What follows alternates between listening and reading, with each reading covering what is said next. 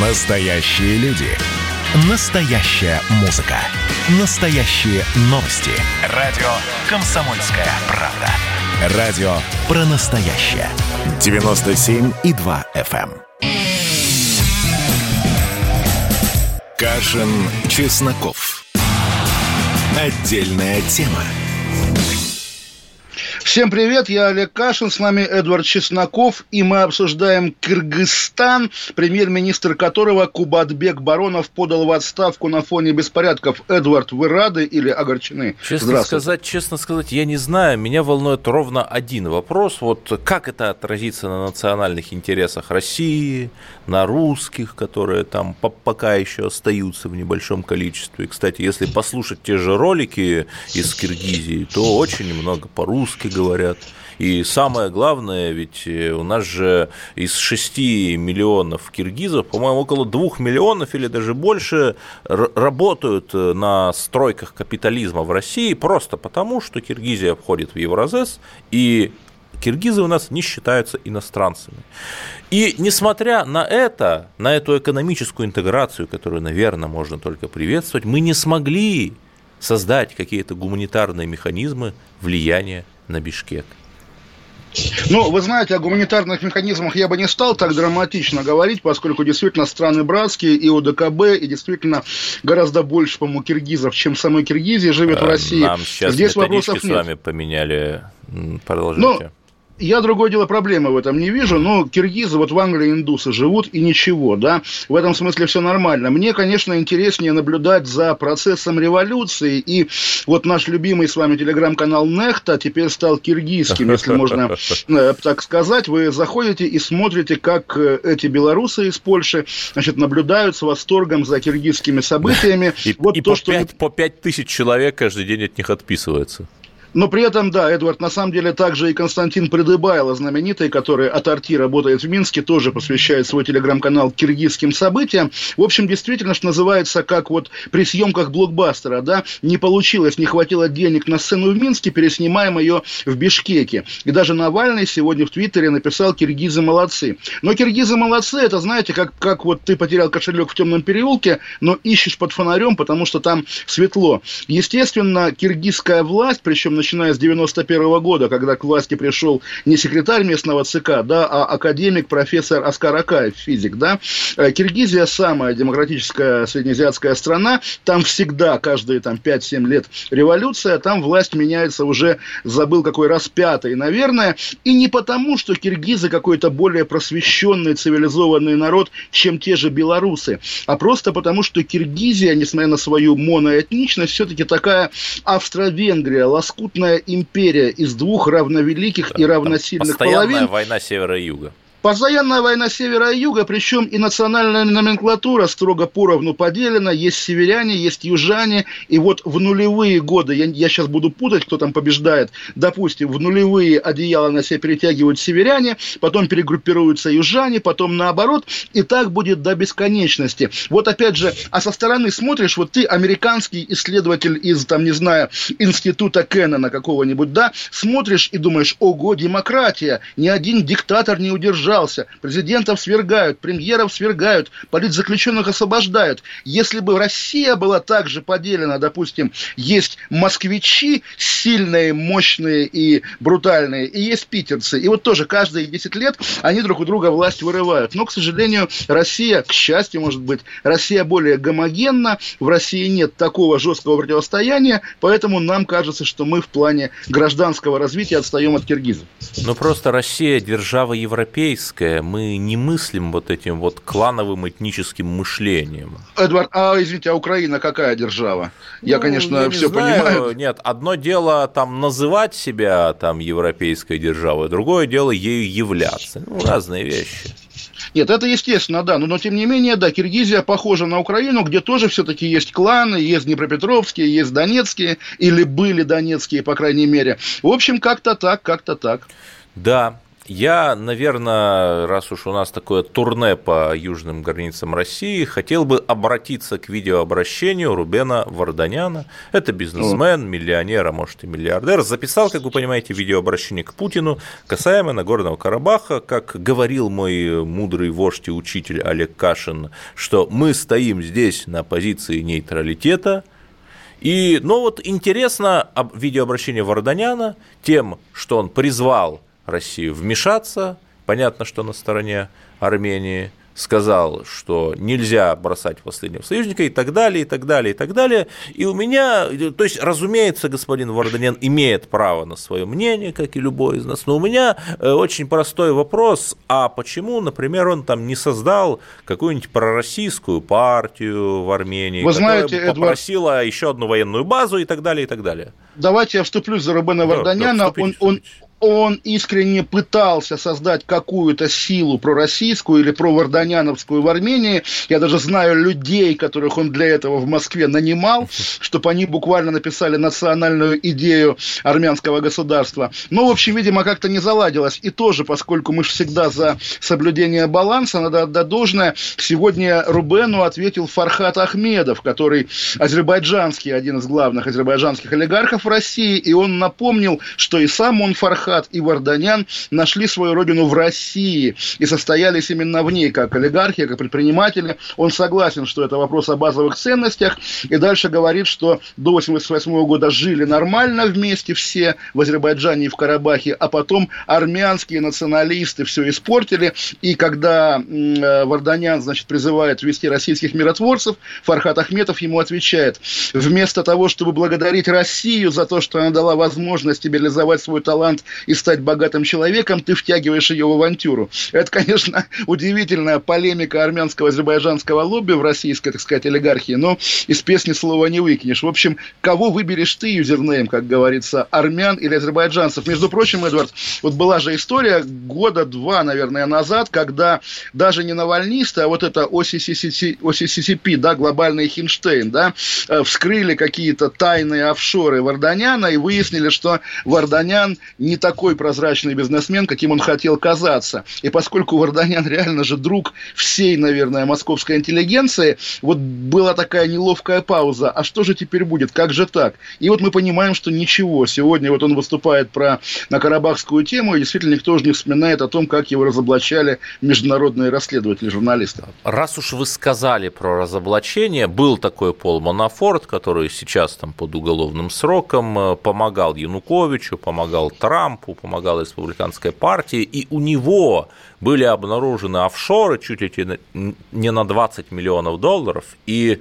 счета транзакций шли через офшорную фирму в Белизе, а оттуда, еще раз, республиканская партия, Трамп, э, Пол Манафорт, Янукович, партия регионов, а из Белиза они шли в Киргизию. Понимаете?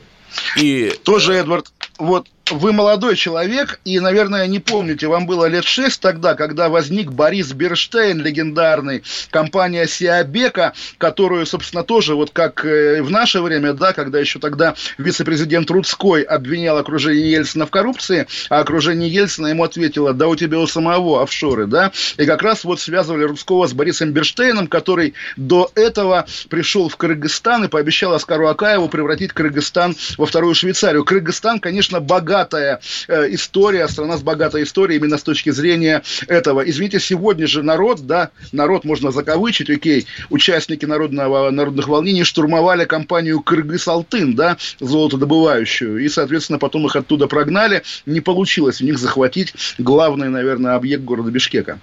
Да, и э, я более чем уверен, что мы увидим по итогам киргизских событий новые сливы, там опять разоблачение каких-нибудь тайных счетов республиканцев, наподобие тех республиканской партии США, наподобие тех, о которых я все рассказал. То есть, по сути, господи, даже переворот в Киргизии вертится вокруг выборов в США. Ну, слушайте, это нормально, тем более, что США главная страна на планете, и давайте порадуемся. Президент Трамп сегодня сообщил, что чувствует себя хорошо, из госпиталя он уже и вышел. И, в общем, крепкое. Рукопожатие крепкое, дай бог ему как бы всего хорошего, потому что действительно мы переживали, не, было ли ковид вообще изначально заговором с целью убийства президента Трампа, но, видимо, обошлось. И раз уж мы заговорили о национальном вопросе, вот я не знаю, известна ли э, Олегу Владимировичу эта фамилия, Валерий Положенцев. Мне она тоже была неизвестна. Оказывается, этот человек был одним из крестных отцов Свердловского рок-клуба. Ему было уже за 70, он страдал от старости старческой деменции, э, два русских националиста его э, завели в подвал, там пытали, соответственно, фамилии русских националистов это узбек Юсупов и таджик Атаназаров. И они его сутки били и пытали, чтобы он отдал им пенсию, он отдал им ключи от квартиры. Они в квартире ничего не нашли, чтобы не оставлять свидетеля, увезли в лес и задушили. Тело нашли грибники. А да, это я все, уточню, секунду, уточню. секунду, его да, схватили ага. на улице Хохрякова, это, чтобы вы понимали, это не какое-то Екатеринбургское замкади, но это почти центр, там минут 15 ходьбы от центра. Он в 1969 году создал в Свердловске группу «Нежность», которая, собственно, предвосхитила создание Свердловского рок-клуба. И, в общем, да, это человек, который был основателем вот той Свердловской волны, про которую там иногда в рекламе радио «Комсомольская правда» говорят, там, мы поколение Агаты Кристи, да, или мы поколение Наутилоса. Вот он оттуда, и вот как действительно закончилась его жизнь. Но, слушайте, Эдвард, здесь я не вижу повода зиговать, да, потому что, ну, хорошо, не русские иммигранты его убили, но грустно. Но при этом давайте не будем обобщать, киргизы тоже разные бывают. А, и, и при этом Кашин волнениях... вчера говорил о каких-то армянских э, бандитах и так далее, и так далее, и не, не зиговать призывал я. Ну что мы сами в ну, каких-то ну, неваляшек слушайте, играем? Мы по почетным дням зигую я, по нечетным а, вы. Это нормально. У, на, у, на, у нас интеллигент, интеллигентная передача, двое зиговать не могут. В общем, мы вернемся через пару минут и будем говорить на самую токсичную тему этих, этих недель о Навальном. Олег Кашин, Эдвард Чесноков. Кашин, Чесноков. Отдельная тема.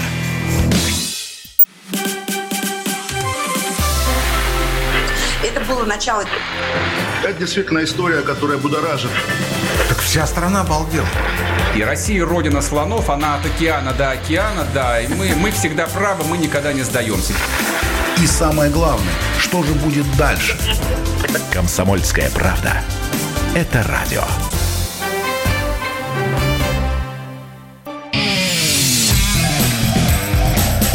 Кашин, Чесноков. Отдельная тема. Олег Кашин, Эдвард Чесноков. И сегодня прошло сообщение, что ОЗХО нашло в крови Навального вроде бы новичок, хотя в докладе сказано просто о веществах, которых нет в списке. Ну а главное, что сегодня вышло интервью Алексея Навального, очередное, уже второе после отравления, данное да, на сей раз не, нем, не немцам. двусмотрибельное, несмотрибельное два часа с Дудем. Ну, господи, что это? Э, с Дудем, вот, э, ну, то, э, ну как, что обсуждать. Это большое событие. И вот, Эдвард, я вам тоже, не знаю, как вы смотрели или нет, я честно скажу, не смотрел и не собираюсь, потому что это как прямая линия Путина или как его там, не знаю, пресс-конференция. Ты не будешь смотреть, ты там уши закроешь, но цитатами, фрагментами, пересказами, кусочками видео до тебя дойдет полный, полный объем этой информации. И, ну, вот тоже, я, наверное, уже там, тем более мы видим, Навальный жив-здоров, невредим, его состояние позволяет как-то его критиковать, но вот что такое критиковать в данном случае, потому что, ну да, это как и любой политик высокого уровня, а Навальный политик высокого уровня, человек, который, во-первых, никогда не скажет тебе правды и никогда за правдой не нужно обращаться к его интервью. Навальный, как политик, которого мы знаем и помним до вот этого всего, это человек, который продвигал, в общем, сомнительные темы. Две, во-первых, что главное зло – это партия «Единая Россия», про которую, по-моему, уже все, кроме него, забыли. И главный рецепт борьбы со злом – это умное голосование. Сейчас, когда вот по всему миру уже прогремело имя Навального, и когда он повторяет эти мантры по, про умное голосование, это выглядит чуть более дико, чем оно выглядело прежде. Какие-то еще моменты, ну вот тоже есть анекдотический момент. Давайте польем воды на мельницу пропаганды. Слово «рубашка» два раза звучит в интервью. Я тоже, не смотря интервью, не глядя интервью, это заметил. Во-первых, рассказывая, как его могли могли отравить. Он говорит о рубашке, что вот э, мог, беря рубашку из шкафа, значит, отравиться. Потом он рассказывает про пресловутую свою сотрудницу, которая передавала да, ему Марию рубашку. Певчих, и, ту самую. и на месте, на месте, да, на месте пропаганды я бы, конечно, за это уцепился. Вот же он рассказывает, кто его отравил. Но здесь, естественно, это такая просто грустная шутка, не более того. В целом, ну да, вот такой трехчасовой, двухчасовой рекламный ролик, таргетированный, Почему? да, а вот у Дудя Морти... уже было, было интервью с Навальным, как бы, ну давайте ну, еще Эдвард, попробуем, давайте Эдвард, там слушайте, Навальный у Дудя не, возьмет ну, Эдвард, интервью. Эдвард, Эдвард, вот в, в это время, все-таки после отравления, я думаю, за интервью Навального и «Комсомольская правда» тоже боролась бы, если бы Кира Ермыш вообще допускала саму возможность беседы Навального, например, с вами. Да, да. естественно, для, для Дудя это большой а успех. На телеканал Удача, Царьград там... она даже трубу не берет.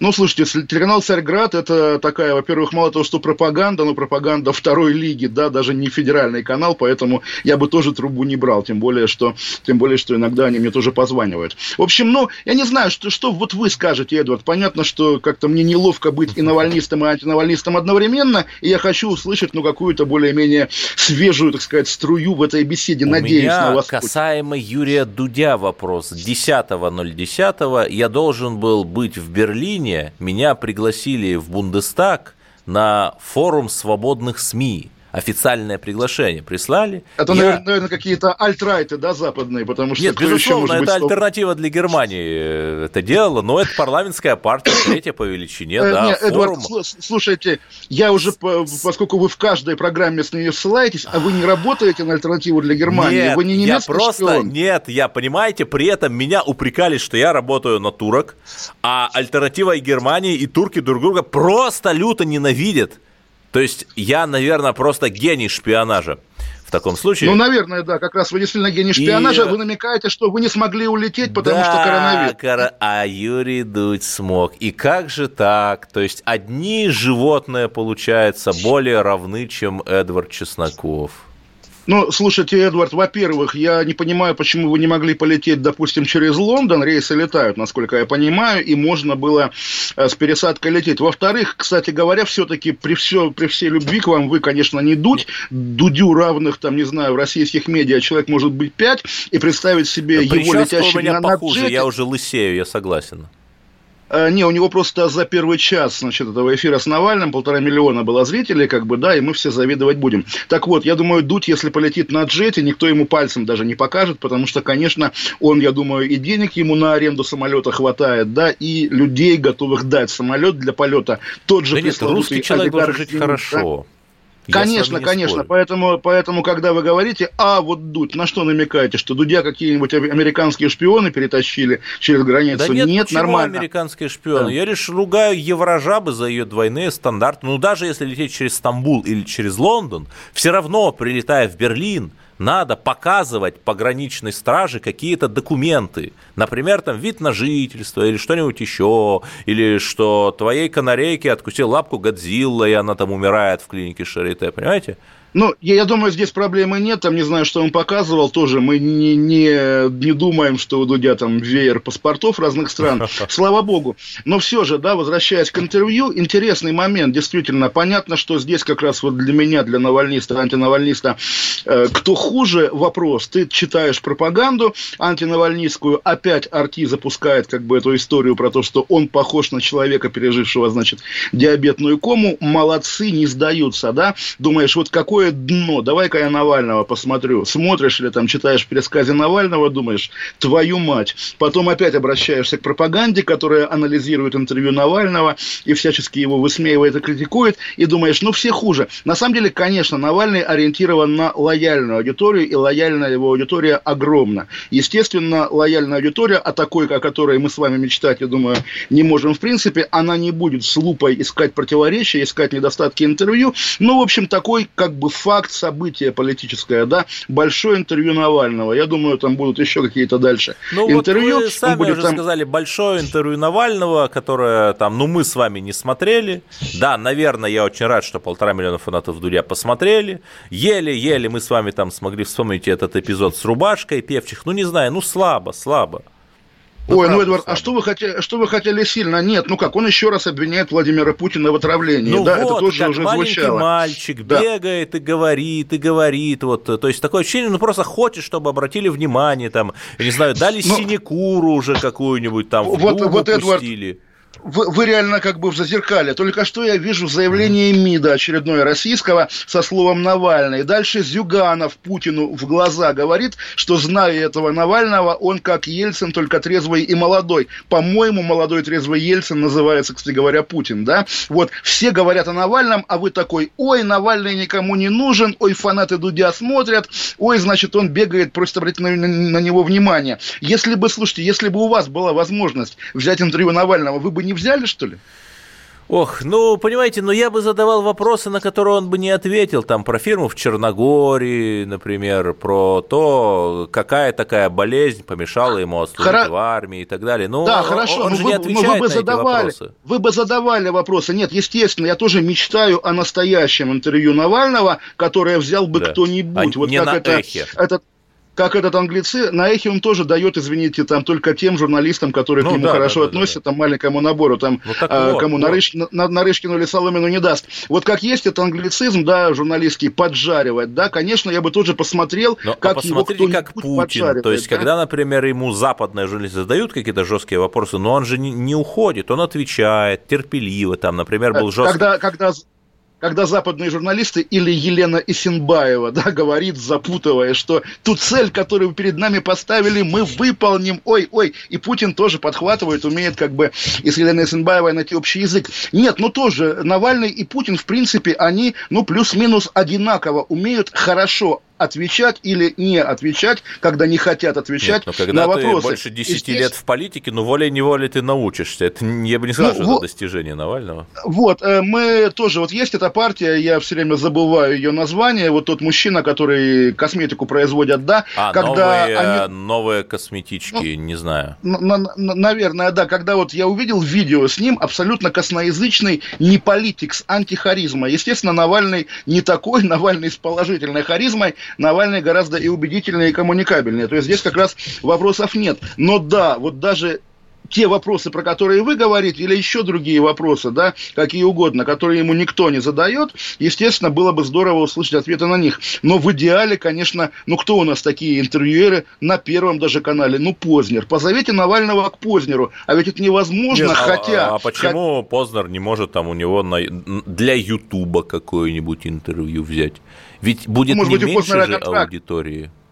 Познера нет на Так Ютубе, вот, по-моему, да, ну вот, все же. этот да, вечный выбор нашей интеллигенции между контрактом и рукопожатностью, они выбирают первое, и Слушай, это не есть хорошо. Эдвард, вот вы мне как пример нашей интеллигенции приводите какого-то мега-рептилоида, опять же, с тремя паспортами, с бэкграундом работы еще, прости господи, у Маршака. Не, Познер это Познер, это понятно. А так-то у нас как бы много ютубов есть. Вот есть ютуб хотя бы Владимира Соловьева. Вот бы Навального туда, конечно же. Нет, вот, ну так, но я а, думаю, он сам туда, Навальный он сам туда не придет, потому что, ну, понятно же, что Соловьев его там переговорит и так далее. Не, ну Сол- Соловьев это все-таки трэш, помойка. Я однажды, одна- однажды ходил, и кроме как ругаться, там опции особенно нет. Но да, в принципе, серьезный острый разговор с Навальным, давайте зафиксируем, его до сих пор ни разу Да. ни, ни в чьем исполнении не было. Причем даже Почему-то западные зага- загадка журналисты, которые не боятся задавать вопросы Путину, вот еле-еле там в том интервью Шпигель был какой-то Ну, маленький вопрос, там, что вы не там не думаете про национализм, да, и все. Не различают полутонов, это нормально. Мы с вами тоже не обязаны вникать, там, не знаю, в немецкую политику или, там, не знаю, в какую-нибудь кыргызстанскую. Даже это, собственно, нормально. Мы все русоцентристы или любители тех стран, которым принадлежим культурно, духовно, как угодно. Давайте уходить на новости. После новостей вернемся и обратимся к другим событиям дня. Олег Кашин, Эдвард Чесноков. Отдельная тема. Радио «Комсомольская правда». Кашин, Чесноков. Отдельная тема. Георгий Бофт. Политолог, журналист, магистр Колумбийского университета, обладатель премии «Золотое перо России» и ведущий радио «Комсомольская правда». Авторскую программу Георгия Георгиевича «Бофт знает». Слушайте каждый четверг в 17.00 по московскому времени. А что такое деньги по сравнению с большой геополитикой? Мы денег тут не считаем. Кашин, Чесноков. Отдельная тема.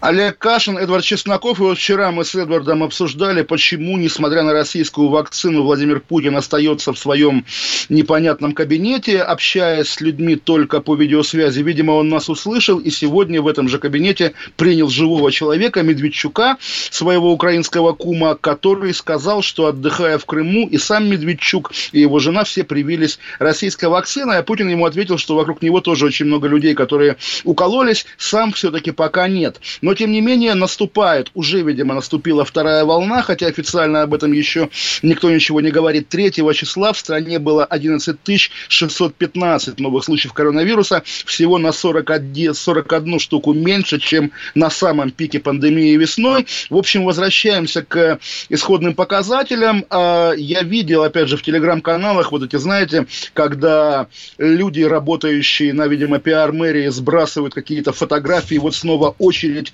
скорых в коммунарке. Вот, друзья, пожалуйста, будьте дома, а иначе экономика рухнет. В общем, странное какое-то ощущение, как будто бы все как весной, но все же не как весной. Эдуард, а как у вас? Вы-то сейчас в студии, да, насколько я понимаю? У нас и тоже не боитесь. ввели частичный режим самоизоляции. 30%, как и на других московских предприятиях, 30% сотрудников переведены на самоработу из дома.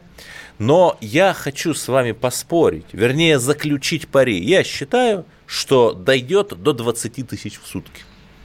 Как я с удовольствием, вернее, не пари, а я с вами соглашусь. То есть, а, да, я тоже с каким-то ужасом, ужасом жду нового наступления. Опять же, понятно, что, ну, так вышло, я не с вами, не в Москве, но я думаю, Москва от Лондона здесь отличается не очень. Везде все растет, и везде вот есть такое ощущение, да, что если весной было, так, было шапкозакидательское настроение, да, жизни людей дороже всего, хрен с ней с экономикой, да, все, пожалуйста, там денег хватит, резервы есть. Теперь немножко иначе. Да, и нефть это новая экономика.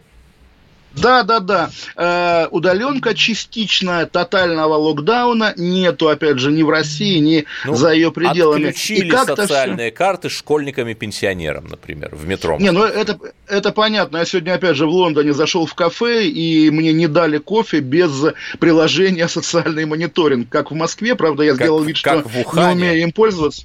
Как, да, как в Ухане, абсолютно. То есть я должен делиться с мэрией Лондона своими передвижениями и контактами. Не, не, не, не, слушайте, Слушайте, я даже на пике коронавируса, но в Москве такого не было. То есть там использовалось это приложение, но так, чтобы э, наливали кофе по QR-коду, такого не было. Ну вот-вот-вот, да, это, это немножко неприятно именно это психологически. где свободы и демократии больше. У вас в бездуховной загнивающей Европе или у нас на Святой Руси? В, в Кыргызстане, Эдвард, мы уже выяснили, в Кыргызстане. Итак, то есть все-таки давайте, да, э, вы предложили пари, давайте продолжим пари. Да, да будет 20, 20 20 тысяч заболевших в день, но будет всеобщий карантин, или уже как-то скажут, что дай бог с ними, с 20 тысячами, как бы, и они, они бы и так умерли, они в основном старенькие, нет? Вы заметили, что самоизоляция и карантин, они пришли все-таки на холодное время года. Как только пришло лето,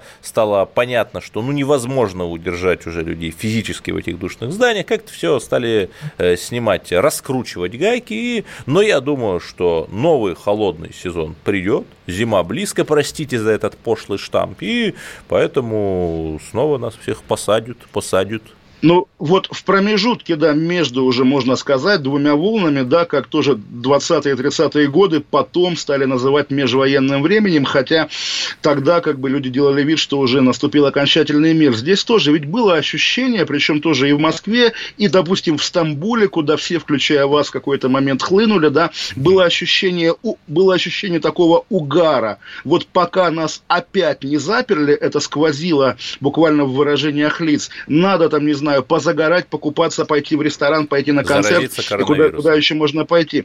Ну вот, что называется, дальше хоть трава не расти, но вот когда лишился свободы весной и ее ненадолго вернули летом, надо было ею попользоваться. Понятно тоже, сейчас вот я слышу опять это московское слово «шашлычники», опять, естественно, власть в рукаве держит этот козырь, что народец оказался не такой, сам, значит, запустил ситуацию, поэтому придется вводить карантин. Но вот вопрос, введут или нет, пока мы не видим, чтобы было обращение Путина, как тогда, про печенегов и половцев. И тоже я видел фотографии, я забыл совершенно, ведь были такие значки, летом их выдавали, мы победили коронавирус. Куда все делось, да, где эта победа? Да. Но есть хорошая новость. ТАСС отметил ее геолокацией Понизовка Республика Крым. Не знаю почему. Стоимость российской вакцины от коронавируса не будет превышать тысяч рублей за одну дозу. Одной тысячи рублей. И непонятно, сколько нужно доз, непонятно, сколько будет стоить эта вакцина и так далее, и так далее. Много непонятного. Хорошо, да, не, на самом деле тоже про вакцину. Мы вчера же обсуждали, что действительно, несмотря на эти победные реляции, и промышленное ее производство, и всеобщее внедрение, и главное, ее медицинский эффект будут как бы немножко попозже, Слушайте, да, попозже, а когда быть, пройдет вторая волна. Извините, что я вас перевел, может быть, действительно выяснится, что каким-нибудь секретным э, джетом прислали чемоданчик с вакциной российской для Трампа, и это объясняет, почему он в пятницу еще болел там чуть ли не в реанимации был, в субботу, а сейчас уже бодро бегает, прыгает по овальному кабинету. Тоже, простите, Эдвард, мне такую пошлую рифму, но американские демократы, в общем, дегенераты. И юмора, даже, нашего с вами, они не понимают. Поэтому давайте так не будем шутить, а то попадем... Да, да они же нас в мони... слушают все, как они. Да, в мониторе... Нэнси в мони... Мониторе... нас слушает сейчас, я знаю. Ну, слушайте, сидит там, не знаю, какая-нибудь Карина Орлова и делает русскоязычный Юлия мониторинг Иоффе. для... Юлия Иоффе, при всем уважении, мониторинг для штаба Байдена. Поэтому нет, мы шутим. Хорошо, Естественно, хорошо. никакой российской вакцины Нет. Трампа не кололи. Трампа кололи американским коктейлем из антител, и Трамп еще вам покажет, дорогие мои американские демократы. Да, вот ровно то, о чем я говорил, что бы мы ни говорили, все вертится вокруг выборов в США. Между тем, вот вы так э, с некоторой, э, с некоторым пренебрежением упомянули Russia Today и э, их антиоппозиционное расследование. Это, знаете, как были у русских больших писателей наподобие Лескова 60-е, 70-е годы 18 века антинигилистические романы. Это жанр такой. На ножах, вот на Russia- ножах, Да, да. да, да. И вот Russia Today изучила отчетность компании Medusa Project SIA, той самой узнала, э, что э, часть сотрудников сократили, расходы урезали на полтора миллиона евро, что получала компания деньги от фонда Сороса и так далее, и так далее. Э, И главное, предположили, что Галина Тимченко, которую мы все нежно любим как создательницу одной из лучших русских медиа, у нас же все, у нас же наша программа про медиа, медиа про медиа, что вот Да. она, возможно, имеет э, некий персональный код, присваиваемый резидентам Латвии, то есть может иметь вид на жительство Латвии, а может быть даже еще какой-то еще более серьезный документ. Вот что вы на это скажете? Это, это надо большими буквами печатать. Сенсация! Да. Тимченко, которая по факту 5 лет, уже 6, живет в Латвии, оказывается, она латышский резидент. Я живу в Лондоне 4 года, я британский резидент, как бы, и тоже, в общем, не скрываю. Вы британский налог- резидент налог- или налоговый. резидент в Британии? Это важно. Налог, нал- налоговый, А, разумеется, нич- Ну, ничего, еще ничего более. признались. А, а так-то, не, ну, Эдвард, смотрите, все-таки «Медуза» действительно вот то русское медиа, из чтения которого и я, да, думаю, и вы начинаете день. Да, да. И не только мы. Действительно такая эталонная газета. И, ну, с одной стороны, жаль, что бумажная эпоха ушла, а с другой, не, ну, естественно, «Комсомольская правда» и «Медуза», два столпа. В общем, за, в общем, копейки, да, еще на полтора миллиона меньше, чем раньше. Бюджет Russia Today, как бы мы знаем или не знаем, а они, в общем, выдают за свои Нет, колоссальные, смотрите, там, да, не знаю, да. да. Но, по крайней за- мере, мы, мы, мы не обманываемся, да, там Russia Today – это российская медиа, которая получает там деньги от государства российского. Тут все, и все же все понимают, когда читают «Арти». А вот «Медуза», она откуда получает?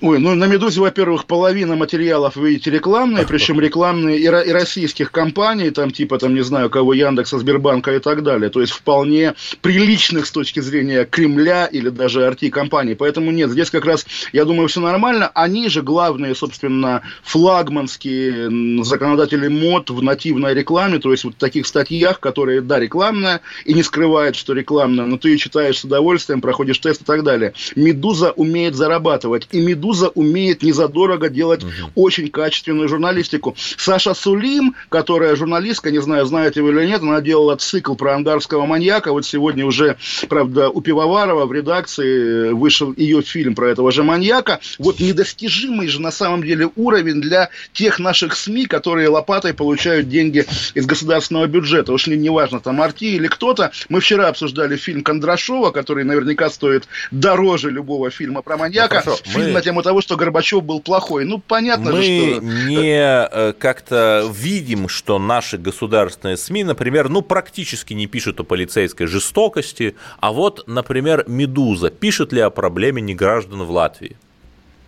Я думаю, я думаю, нет, но при этом, что называется, за статьями о проблемах мигранта, неграждан в Латвии, я с удовольствием пойду даже на сайт kp.ru, и это нормально, говорить, показывать пальцем, что вот, они не рассказывают о том, что в Америке негров линчуют, о том, что их линчуют, вам и так расскажет международная пилорама или панорама, там кто угодно. А то, что есть в «Медузе», того нету ни на Первом канале, ни на ВГТРК, поэтому мы любим «Медузу», читаем «Медузу» и обсуждаем да. ее в эфире. И в следующем в общем, блоке такая говорим о воспоминаниях Путина о лихих 90-х, о том, как международные Кстати, финансовые да. организации пытались вмешаться в борьбу России с террористами на Северном Кавказе. Вернемся. Олег Кашин, Владимир Чесноков. Оставайтесь с нами. Кашин, Чесноков. Отдельная тема. Общение, про обмен информацией, эмоциями. Миша, я не могу это письмо не прочитать. Вас приветствует город-герой Минск. Спасибо вам большое за вашу передачу. Слушаем вас всем цехом. Так, ну вот такой вот э, наш соотечественник из Пекина привет передает. Вот, э, но мы, с другой стороны, очень рады, что нас в Грузии слушают. Привет. Гамарджоба. Гамарджоба. Оттуда самые главные мировые новости у нас приходят. Мир стал плотнее, да, он стал более спрессованным. Комсомольская правда. Это радио.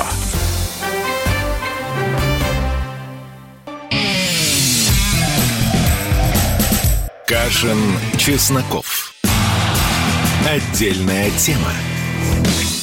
Олег Кашин, Эдвард Чесноков и Эдвард проанонсировал разговор о воспоминаниях Путина о 90-х. Я поясню контекст. Завтра у Путина день рождения. И вот та, опять же, черта первой волны коронавируса, когда к 20-летию пребывания Путина у власти ТАСС запустил сериал интервью с Андреем Ванденко, потом его прервали, потому что как-то уже совсем он был перпендикулярен происходящему, а теперь возвращают в эфир. Да, но тем не менее вещи-то интересные. Это э, те консервы, которые вкусно и хорошо едятся.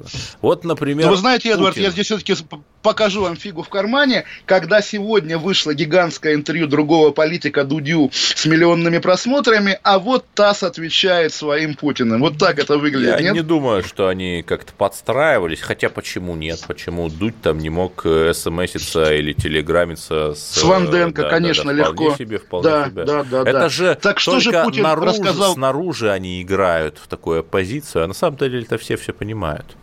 Что а, Путин про, да, про 90-е рассказал? международная финансовая организация, я так понимаю, что тут подразумевается тот самый одиозный МВФ, предлагали продлить срок выплаты России по кредитам с условием изменения внутриполитического курса. Ну, там Путин не поясняет, но можно предположить, что имелось в виду остановка борьбы с террористами на Северном Кавказе.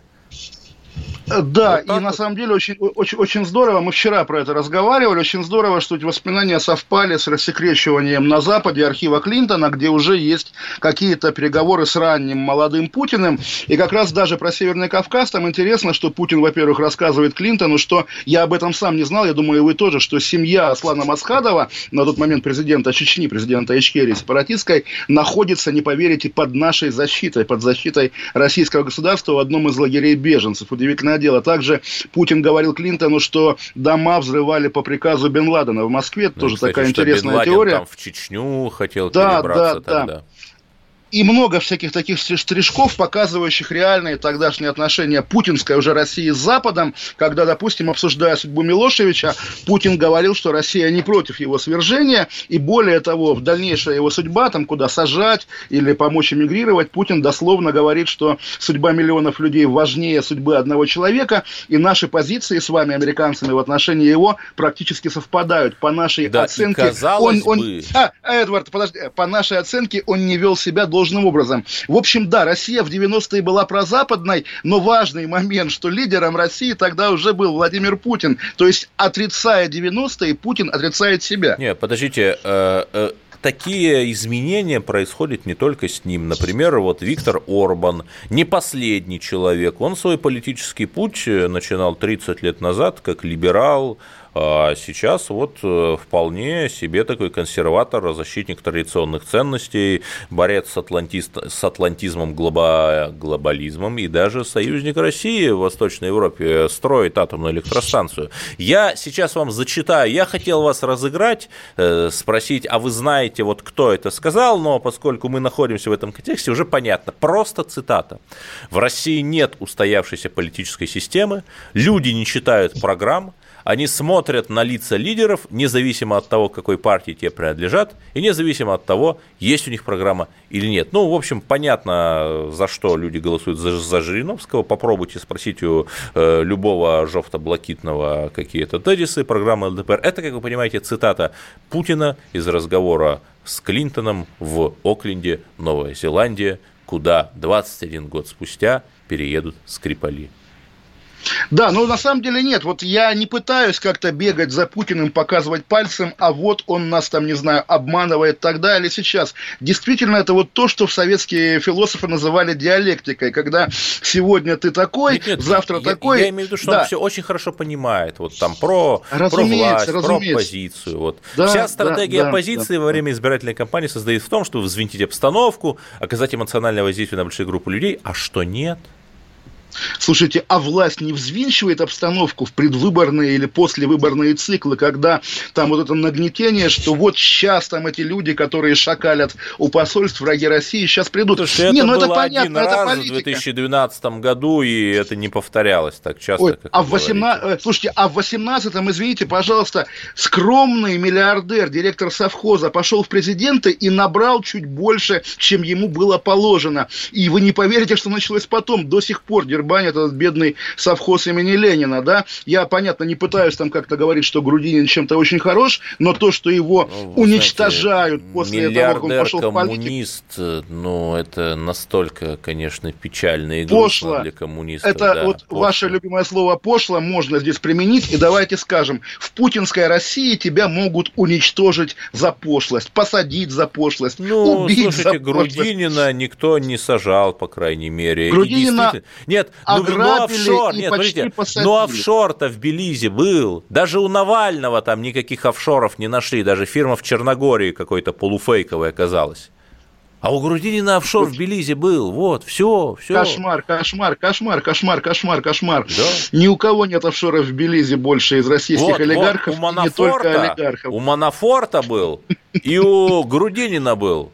Не, А? Эдвард, я просто, как, я просто как раз здесь, что называется, не хочу устраивать как бы скандальные поводы для радио «Комсомольская правда», которая и так, насколько я понимаю, регулярно огребает за наши какие-то вольно, э, вольные слова, но даже вот пресловутый виолончелист, да, у него же тоже были офшоры, Эдвард. И ну ничего. и что, понимаете? Ну, офшоры, Да, э, да, и, и как бы, э, ну, увидели мы там, что Елена Батурина переводила Байдену, сыну его, 3 миллиона долларов за политконсультации, там, по 100 тысяч за коллег. Вот, а вы 3 говорите, что Грудинин, вы, говорите, что Грудинин Нет, плохой. я Ну, говорю, но мы с вами говорим, соблюдайте наши собственные законы.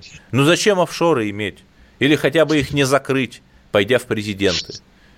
А? Кошмар, да, и, по- и- Ну и мы с поэтому вами, надо... Кашин, тоже, Чесноков, не-не-не, как-то выживаем без офшоров. У вас же нет на британских Виргинских островах ничего там? Вы знаете, нет, но я хотел бы, откровенно ага. говоря, хотел бы, потому что вот мы обсуждали налоги, как а, бы это налоги... чтобы донаты, так, так откройте в Калининграде на Октябрьском, по-моему, острове, где вот стадион стоит, там а, устроили офшорную зону, вот принимайте донаты на, в русский офшор в Калининграде. Почему нет? Я, я, думаю, я думаю, вы первые потом сделаете рубрику схемы секретные доходы Олега Кашина. Поэтому нет, я а вы будьте, нет, а вы будьте прозрачными, описывайте свои схемы сами, там скажите, что вы там вот. продали столько-то Кашин мерча через свой магазин Кашин Гура, я не знаю. Слушайте, мерч это моя боль, я хочу ее выпустить, вот, может вот, быть, давайте, тоже с вами совместно что-нибудь да, за дизайнем да. что-нибудь, за дизайном. Да. Да. На самом деле надо к этому двигаться, и, собственно, вот ну, там Великий Дудь нам да, показывает, цитатами, опять же, с цитатами Кашина пустить мерч. С цитатами Эдварда Чеснокова, потому что только Эдвард Чесноков умеет сказать о, Каше не так. Да.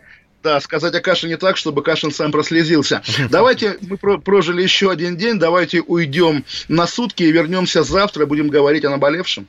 Да, и верить, что все будет хорошо, и вакцина от коронавируса подействует, и мы все выздоровеем, и 2020 год э, все-таки останется позади наконец-то. Всем пока, всех обнимаем, до завтра. Чесноков. Отдельная тема.